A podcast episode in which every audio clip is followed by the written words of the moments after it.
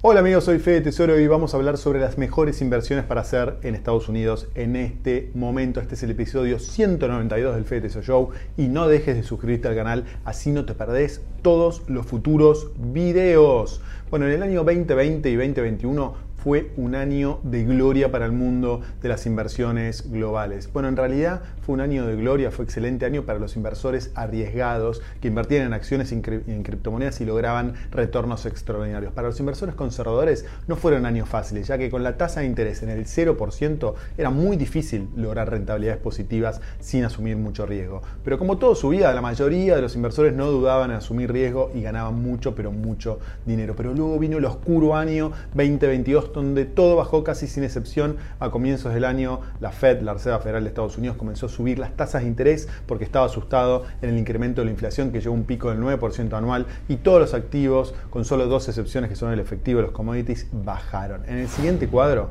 podés ver el rendimiento por tipo de activo del año 2011 al año 2023. Se puede observar como en 2022 todo estaba en rojo, pero como todo en lo que va del 2023 está en verde. Algunos comentarios del cuadro si no llegaste a analizarlo todo. Mientras que el Bitcoin bajó un 65% en 2022, sube un 75% en 2023. El Nasdaq bajó un 32% y sube en 44%. El índice S&P bajó un 18% y este año sube un 20%.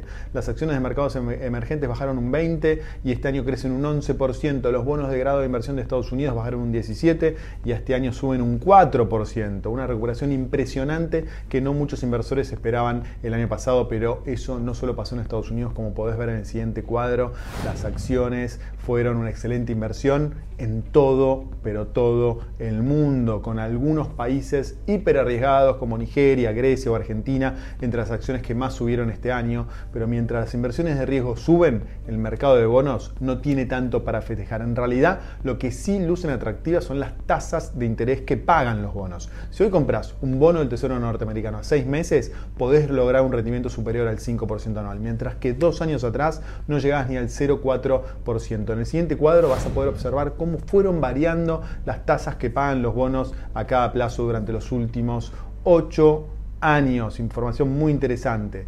Esta suba en las tasas que pagan los bonos norteamericanos es muy buena noticia para los futuros inversores en bonos, ya que el mejor dato para anticipar el desempeño futuro del precio de los bonos es la tasa de interés inicial esta relación te muestra que si la tasa de interés es alta, es probable que el precio del bono suba y viceversa. Por ello, con la tasa del bono a 10 años casi dos veces más alta que la tasa que pagaba dos años atrás, las perspectivas de aumento del precio en la deuda a largo plazo es muy alta. Y esto es mucho más probable si tomamos en cuenta que el mercado de bonos de Estados Unidos acumula tres años de baja, el peor periodo de baja de la historia de los bonos en Estados Unidos, como puedes ver en el gráfico. El mercado bajista comenzó en agosto del 2020, ya acumula 36 meses y una baja acumulada del 17,2%. En el cuadro puedes ver la duración de los mercados bajistas en el mercado de bonos desde el 76 hasta la fecha y la disminución de cada periodo. Estamos muy lejos entre el periodo más largo y más profundo de baja.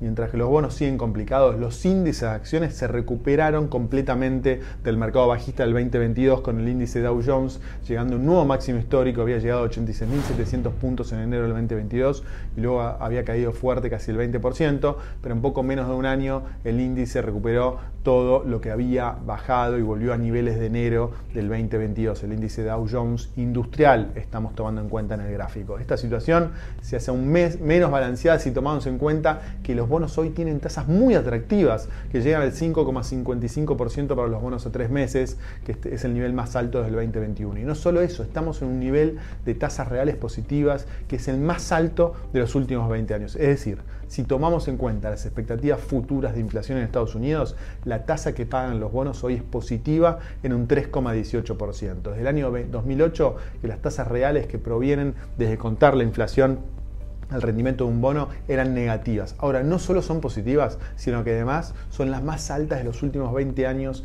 como vas a poder ver en el siguiente cuadro. Entonces, resumiendo, en primer lugar, las acciones se recuperaron, pero los bonos todavía no. En segundo lugar, los bonos tienen tasas reales positivas, por lo tanto, son muy atractivos para comprar ahora. Entonces, se espera que muchos inversores empiecen a comprar bonos como consecuencia de estas altas tasas. En tercer lugar, se espera que la tasa de interés que fija la Reserva Federal de Estados Unidos no siga subiendo o suba una vez más como máximo en lo que queda del año. Y el equipo analista de Morningstar, que es una consultora de research muy importante de Estados Unidos, proyecta que la tasa de largo plazo están en su pico o cerca del mismo y que van a comenzar a bajar durante los próximos 18 meses, como puedes ver en el siguiente cuadro con la evolución de las tasas para los próximos años.